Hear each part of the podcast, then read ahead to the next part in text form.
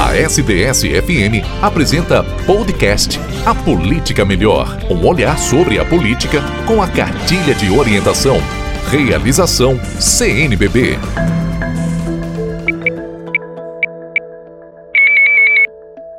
A Política Melhor.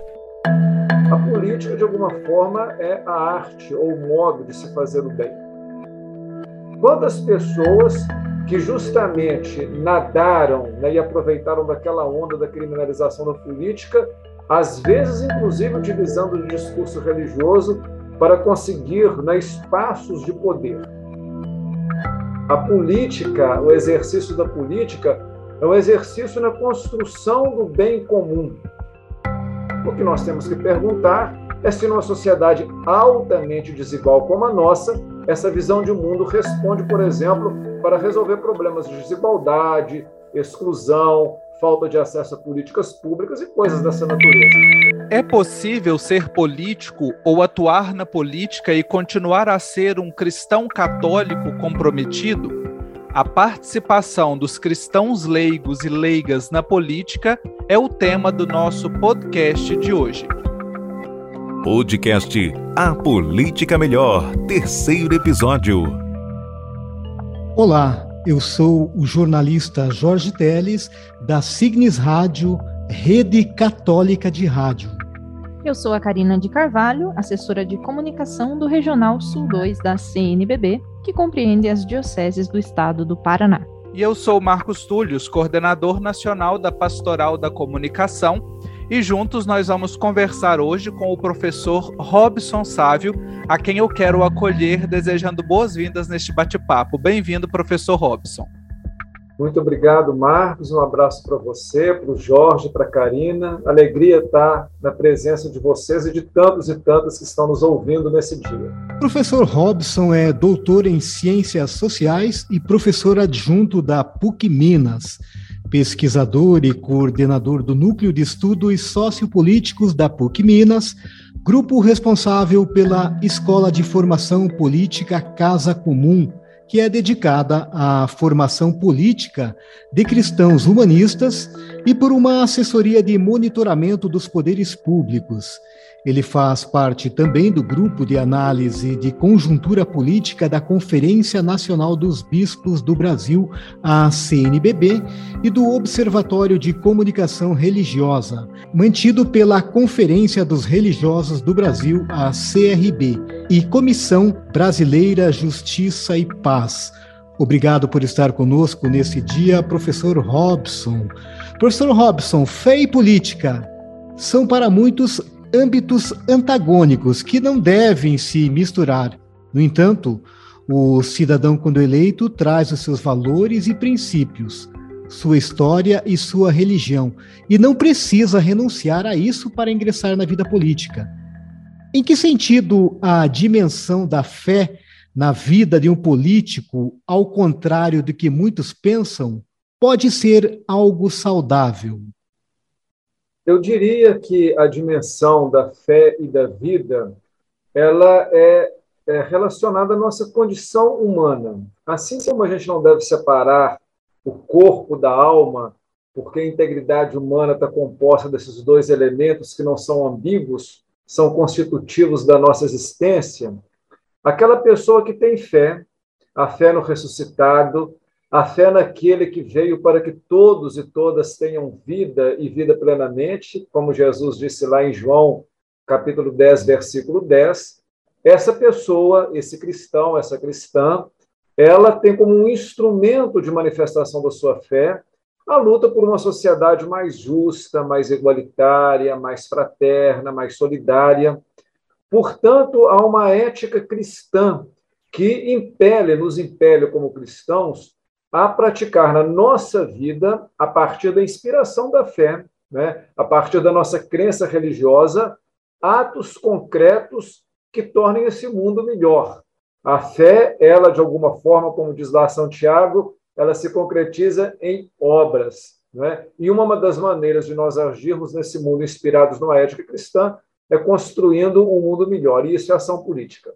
Professor Robson, que, que poderíamos é, dizer que se espera de um cristão leigo, né, quando ele ingressa no mundo da política? Frente à realidade do mundo que nos interpela o tempo todo, nós somos convidados a agir, a nos, a, a nos manifestar, a escolher qual é o caminho que nós devemos seguir, quais as opções nós devemos tomar, qual que é o itinerário que uma postura cristã nos impele para atuar, por exemplo, frente à miséria, à violência, à injustiça, à falta de solidariedade, o desamor, as fake news, os discursos de ódio. Nesse sentido, é fundamental o exercício da boa política cotidianamente. Nós vivemos no Brasil uma onda muito grande de criminalização da política nos últimos tempos. E veja que a criminalização da política acabou fazendo com que o espaço, inclusive, da política partidária e daqueles que ocupam cargos no Estado e nos governos fosse apropriada por pessoas da pior qualidade. Então, eu acho que é muito importante todos nós cristãos, né, trabalhando com o princípio, Karina, da sinodalidade, que o que nos iguala na, na condição de cristãos é o batismo não, e não outro sacramento. Então, todos, inclusive os ministros ordenados, devemos ter esse compromisso né, de frente às realidades do mundo para a vivência de uma fé cristã envolvida né, com a construção de um mundo melhor, atuarmos em várias dimensões da política. E política significa agirmos, escolhermos desde as ações mais comezinhas e simples da nossa casa, onde é o exercício de poder na relação entre marido e mulher e filhos, nos nossos espaços de trabalho, né, quando nós somos chefes ou empregados e subordinados, nas estruturas hierárquicas, que sempre devem ser estruturas de serviço, a exemplo do que disse o próprio Cristo, né? Eu vim para servir e não para ser servido. Tudo isso é exercício de política. Então, eu diria que a boa política ela é exercitada nos vários âmbitos da vida, inclusive no âmbito eclesial. Nós temos que deixar bem claro para as pessoas que uma parte da política é o exercício que ela se dá nos partidos, na ocupação de cargos públicos. Mas o exercício das escolhas, o exercício do poder, ele se dá em vários âmbitos da vida, inclusive na vida eclesial. E, portanto, a boa política eclesial também ela deve ser sempre motivada e desenvolvida. Nós estamos conversando com o professor Robson Sávio, do Núcleo de Estudos Sociopolíticos da PUC Minas, e eu quero trazer uma pitada de pimenta aqui para a nossa conversa, professor Robson, porque nós estamos falando aqui é, majoritariamente para um público de cristãos católicos, né, devido às iniciativas que aqui estão sendo retratadas, mas nós sabemos que ocupam cargos públicos eletivos cristãos das mais diversas denominações. Agora, é um cristão, seja ele católico, protestante, pentecostal ou neopentecostal, independente da sua religião ou até mesmo sem religião, né? quando ele usa a política para buscar privilégios ou favores para sua igreja, defender causas próprias, isso seria uma forma de corrupção? Sem dúvida nenhuma, Marcos. Nós temos que pensar corrupção não somente no sentido da corrupção financeira, Aliás, a corrupção moral, a corrupção religiosa, a corrupção dos costumes, né, a corrupção na educação, ela traz tantos malefícios ou até mais malefícios para a vida individual e para a vida social. E ela deve ser considerada. Os estudos sobre corrupção sempre trabalham de pensar a corrupção em vários aspectos. Então, veja bem, infelizmente, nós, quando olhamos a, a vida, né, e você disse aí, Aliás, foi o Jorge, quando me apresentou, se eu não me engano, falou um pouco das atividades do MESP. A gente trabalha com o chamado monitoramento dos poderes públicos. É muito comum, quando a gente está acompanhando desde uma Câmara de Vereador numa cidade, Assembleia Legislativa no âmbito estadual, o Congresso Nacional, Câmara e Senado, que nós conseguimos identificar pessoas que se elegeram com discurso cristão, sejam elas católicas, evangélicas, né?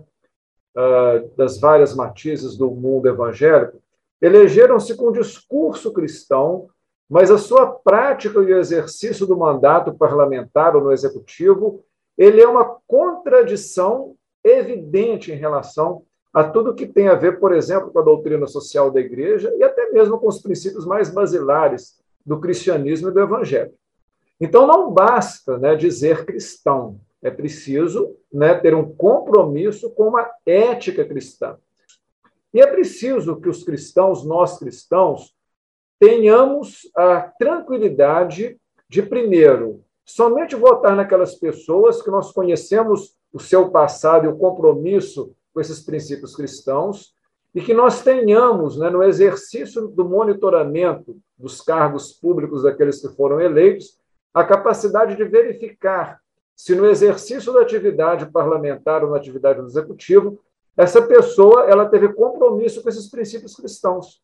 Então, por exemplo, nós estamos trabalhando com outros projetos de formação política, inclusive no âmbito da própria Conferência Nacional dos Bispos do Brasil, fazendo algo que é bem simples, mas bem objetivo.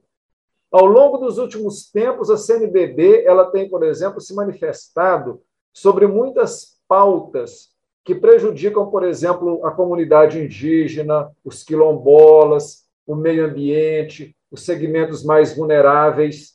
E há projetos né, que eles têm a ver justamente com a devastação do meio ambiente, da casa comum, da destruição da casa comum, a precarização das políticas públicas, a, a, a formas mais das mais diversas de retirada de direitos, políticas armamentistas, né, altamente violentas, e nós vamos fazer um acompanhamento de como, inclusive, que esses deputados que se dizem cristãos, e no caso nosso que se dizem católicos, na hora de votar eles atuaram. Porque é uma forma de nós ajudarmos os cristãos, Marcos, Jorge Karina, de terem um critério objetivo de avaliação. A CNBB ela faz um pronunciamento, por exemplo, em relação à questão do armamento. Nós queremos saber se aquela pessoa que votou, né, é, motivada por um discurso religioso, por exemplo, católico, como que ela se postou na hora que um projeto de flexibilização de armas de fogo ele foi apresentado no Congresso, né? Nós queremos saber, por exemplo, como que um, um, uma pessoa que se diz católico votou no projeto, por exemplo, que permite a ampliação da grilagem é, e da mineração nas terras indígenas, que não somente acaba com as comunidades indígenas, mas inclusive com a casa comum. Então, é preciso que a gente tenha uma coerência, nós, eleitores, na, na escolha e no acompanhamento daqueles em relação ao que se diz e ao que se faz. Professor Robson, no Brasil, uma pessoa não pode fazer uma candidatura individual, ou seja, não se faz política sozinho. Ela deve estar filiada a um partido político e há uma grande, né, um grande número de siglas. Que critérios um cristão leigo deve levar em conta na hora de escolher um partido?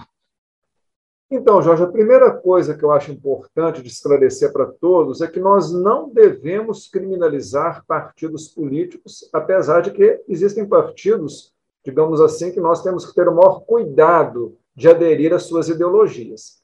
Mas numa democracia representativa e da forma como está constituída a nossa democracia e república, o canal para se pleitear um cargo público é através de um partido político. Os partidos políticos eles deveriam ter um programa de ação e os seus membros e aqueles que são eleitos deveriam ter uma fidelização a esse programa para ajudar o eleitor na hora da escolha. Infelizmente, nós temos uma cultura política de pouca aderência dos, dos uh, membros de um partido à própria estrutura ideológica daquele partido. Prova tanto que há poucos dias atrás, né, ainda neste ano, né, no início desse ano, quando houve a abertura da chamada janela partidária, um monte de gente trocou de partido. E às vezes nós vemos a ficha de um candidato, ele já passou por uns 10, 15 partidos. Ou seja, o partido para ele é aquele partido que oportunisticamente lhe favorece uma eleição em um determinado momento. Ele não tem nenhum compromisso programático com o partido. Então é preciso da gente dizer que isso daí exige mais atenção dos cristãos, das cristãs, em relação à questão dos partidos políticos. Mas os partidos eles fazem parte da democracia, do jogo uh, democrático. Aliás, se as pessoas elas tivessem mais fidelização aos partidos, talvez elas poderiam ajudar os partidos a serem mais fiéis aos seus programas ideológicos e aos seus programas de governo. Então, isso é a primeira questão. A segunda questão é que, além disso, sim, existem partidos no Brasil de vários espectros ideológicos, desde partidos que nós podemos pegar da chamada extrema-direita até partidos à esquerda. Eu acho que no Brasil nós não temos partidos de extrema esquerda, mas a esquerda sim.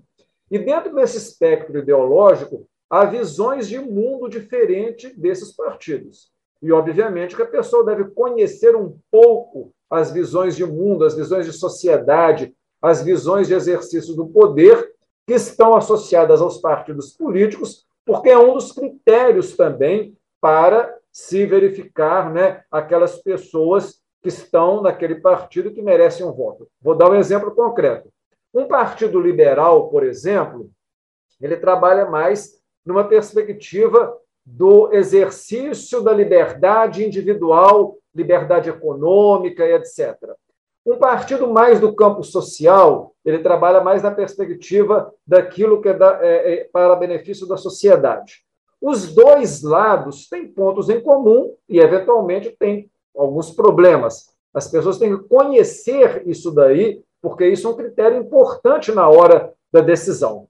Mas, assim, Jorge, como dentro da igreja existem vários grupos eclesiais, né? daqueles mais fundamentalistas aos mais progressistas, e isso é uma realidade que nós conhecemos, também dentro do mundo político partidário, existem vários espectros, digamos assim, de visões de mundo que estão consolidadas nos partidos, e é importante que nós, cristãos e cristãs, também façamos um esforço para conhecer um pouco, digamos assim, dos programas da agenda política que cada partido se propõe, no, ca no caso de sendo eleito os seus membros, né, como eles pensam o mundo e a sociedade em formas de governo. SDS-FM Durante o inverno, muitas pessoas e famílias sofrem com o frio sem ter como se aquecer. Colabore Aqueça-os ajudando na campanha do agasalho. Faça sua doação em uma paróquia próxima de você. Apoio Diocese de São Carlos e SDS-FM, junto com você. A tempestade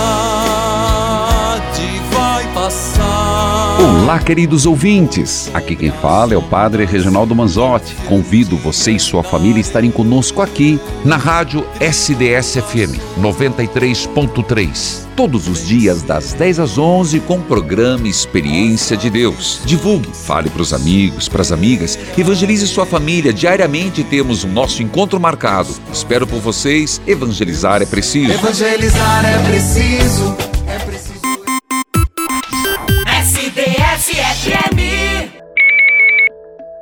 A política melhor. Agora, professor Robson, ainda nessa linha do, dos partidos, né, como você bem explicitou para nós, e, e, esses espectros que nós podemos perceber no cenário democrático do nosso Brasil. É, a opção por um partido ou por outro, seja ele de extrema direita ou de esquerda ou de centro, né, ele pode influenciar a atuação política caso um candidato seja eleito. Essa escolha é algo que tem que ser pensada antes de lançar uma candidatura ou de se filiar a um partido? Isso, Marcos, eu acho que isso é um, é um elemento fundamental. Se, por exemplo, eu tenho uma visão de mundo, de, de construção de uma sociedade que ela é, digamos, mais voltada para defender políticas públicas, a ideia de um Estado de proteção e de promoção da cidadania, eu não vou, por exemplo, procurar um partido é, liberal ou ultraliberal que tem, digamos assim, no seu programa de governo um incentivo mais voltado para o indivíduo, né?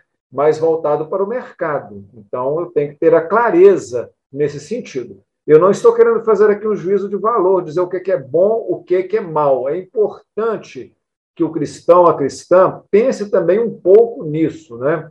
Não espere que tudo venha mastigado. Reflita um pouco sobre essas visões de mundo. Então, é claro né, que dentro do espectro, é, digamos assim, programático, existe uma tendência das pessoas que são eleitas por um partido votarem, por exemplo, nos parlamentos, câmaras de vereadores, assembleias e no Congresso, de acordo com aquela visão de mundo do partido. Então, hoje, se nós olharmos, por exemplo, né, o que é chamado centrão no Brasil, para dar um exemplo bem concreto.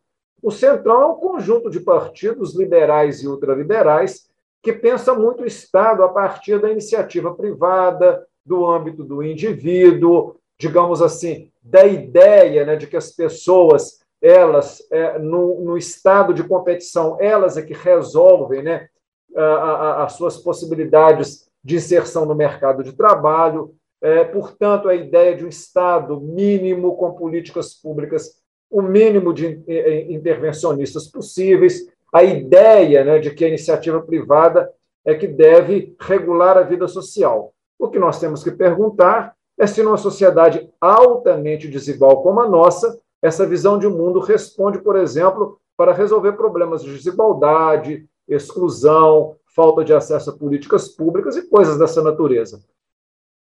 Professor, na sua opinião, o quão importante é a vocação e o quão importante é a formação para o cristão leigo que quer atuar na política? Bom, eu acho que a primeira questão e a questão fundamental é, é o seguinte: é pensarmos como cristãos, né, que a política é a política, inclusive a política partidária, a política institucional, aquela que se dá no âmbito do, dos governos, seja no poder executivo, no poder legislativo, né, que dentro desses espaços são espaços que é possível praticar o bem e fazer o bem. É preciso, Jorge, isso a gente tem que ter clareza, é que a pessoa se instrumentalize para participar desses espaços. O espaço da política institucional ele é um espaço que ele é de muita disputa, ele é de muito conflito, ele é marcado por muitos interesses. E interesses, muitos deles, inconfessáveis. Eu diria para todos aqui que nos ouvem que talvez hoje quem governa o mundo e o Brasil nem são os políticos. Quem governa hoje o mundo é o dinheiro, é o capital. Empresas, elas são muito mais poderosas do que nações. Então, veja bem, para quem vai atuar nesse espaço de decisão, que tem muitos interesses envolvidos, muitos grupos de pressão, né? a pessoa tem que estar muito bem preparada. Porque, senão, primeiro, ela não dá conta, e segundo, ela acaba sendo capturada por uma lógica perversa. Eu mesmo, e certamente vocês que estão me ouvindo, né, é, aí na sua comunidade, você e eu conhecemos, por exemplo, pessoas que eram pessoas boas, quando eram líder comunitário, uma pessoa da comunidade, e que entraram para o mundo da política e se corromperam. E começaram a fazer tudo diferente daquilo que fazia quando estava cá na comunidade. Por quê? Porque elas se deixaram levar por essa lógica, que é uma lógica muito competitiva, que é uma lógica, às vezes, muito perversa. Então, tem que se preparar muito bem, se instrumentalizar conhecer qual é a função pública que exerce, ter elementos claros e uma ética que faz com que a pessoa ela saiba negociar, mas não abra mão dos seus princípios. Professor Robson, é, a próxima pergunta nossa aqui vai na linha aí já do que o senhor está refletiu aí nessa última resposta. É, nós sabemos que na política, né, algo frequente que acontece é aquilo que a gente poderia chamar de o toma lá da cá, né? Então, algumas vezes é, políticos, né, votam em favor de algo que mesmo às vezes é desconfortável para ele, ou mal visto por seus eleitores, né, mas acabam fazendo para não perderem a capacidade de, de governar ou de legislar. Essa pode ser uma realidade que mesmo os mais bem intencionados é, estão sujeitos a enfrentar. Então, o que, que o senhor teria a nos dizer sobre isso? Pois é, Karina, aí está uma questão fundamental, né? Porque quem se dispõe ao exercício de mandatos públicos e mandatos eletivos tem que ter a consciência de que é preciso de fazer escolhas. E muitas das vezes escolhas dramáticas e escolhas que eventualmente significa assumir compromissos claros, né, com seus eleitores e baseados, por exemplo, numa ética cristã. Então é preciso que as pessoas tenham consciência muito clara que no exercício de uma atividade política no partido, em cargos nos governos, ela o tempo todo vai ser confrontada com os interesses dos mais variados. E o principal interesse que faz lobby né, dentro do Estado, em todos os níveis de governo, é o interesse econômico. Numa sociedade na qual as relações econômicas elas precedem as relações políticas, o poder econômico, ele o tempo todo ele quer corromper e quer se sobressair. Partindo já aqui para afunilando a nossa reflexão, é, quem está nos ouvindo e que é, percebendo nessa reflexão tão lúcida sobre a participação dos leigos, dos cristãos na política, e que possam acender aquela luzinha assim: opa, eu acho que o caminho é por aqui, eu tenho vocação e como é que eu faço agora para me formar, né, para os próximos pleitos. Existem iniciativas hoje, professor Robson, que ajudem os cristãos leigos, as cristãs leigas a desempenharem bem o seu papel na política? Sim, Marcos, é importante. Né? Primeiro, eu acho que é muito importante realmente as pessoas, ainda mais numa sociedade nossa, que a gente precisa de bons políticos. Né? Vamos combinar, quem está nos ouvindo aqui, vamos combinar que nós precisamos de qualificar melhor a política, desde a Câmara de Vereador na nossa cidade até lá em cima, né, na República, nos mais nós precisamos de, de, assumir esse compromisso como cristãos. Nós sabemos que essas pessoas aqui governam a sociedade, nós somos responsáveis por eles e elas.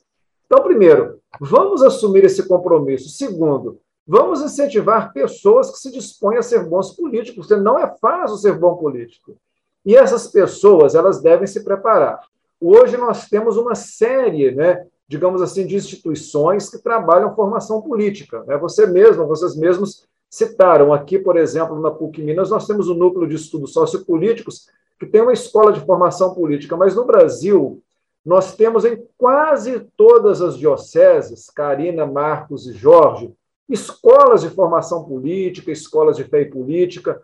Há um Centro Nacional de Fé e Política que trabalha com a formação política da CNBB, o CEFEP, né, Centro de Formação Política do Helder Câmara. Né? Nós temos trabalhos de formação política relacionado ao CNLB, o Conselho Nacional do Laicato do Brasil, a rede das comissões Justiça e Paz, nós estamos, esse ano, né, com uma série de ações de formação política. Tem a cartilha do regional, a ISU 2 da CNBB, que nós estamos tra trabalhando. Vai ser lançado um outro material, cartilha, um hot site de várias instituições com muito material de formação política. Então, sim, então, sim, vamos, inclusive, nas nossas comunidades, incentivar aquelas pessoas que se dispõem a atuar no mundo da política institucional. Vamos oferecer os nossos préstimos, ajudá-la nessa empreitada. Se forem eleitas, vamos fazer e vamos convidar essas pessoas a construírem mandatos coletivos, com mais participação das pessoas para ajudá-las no exercício dos seus mandatos. E sim, vamos incentivar os bons cristãos a procurarem também o campo da política institucional, porque nós precisamos de bons cristãos e de bons políticos, políticos que não só usam essa marca, esse adjetivo de cristãos, mas que tem uma ética cristã no exercício do mandato.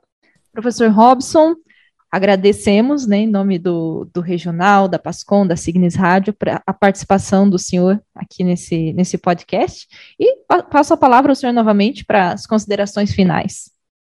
Então, Karina, eu quero sim dar uma mensagem para aquelas e aquelas que estão nos ouvindo. Esse ano é um ano de eleições, né? é um ano muito importante nós precisamos ter um pouco mais de compromisso com o futuro do nosso país e do nosso Estado. Esse ano nós teremos eleição para deputados estaduais, deputados federais, um senador por Estado, governador e presidente da República. São eleições importantíssimas para o nosso futuro, né? fundamentais. Vamos nos comprometer um pouco mais em escolher bons candidatos Vamos assumir o compromisso daqueles eleitos acompanhar os seus mandatos. Né? Não vamos fazer com o Pilatos simplesmente lavar as mãos. E mais do que isso, vamos participar do processo eleitoral discutindo as questões políticas, né? deixando de lado esse discurso de criminalização da política. Tenhamos muito, mas muito cuidado com notícias falsas, principalmente notícias falsas que usam da religião e da moral religiosa para construir discursos de ódio, discursos da violência. Então, muito cuidado com isso, viu? A religião, nos últimos anos, a gente tem analisado, ela às vezes tem servido de instrumentos né, para a propagação de discursos de ódio, discursos violentos. Não embarque em pessoas que se dizem cristãs e utilizam dessa metodologia.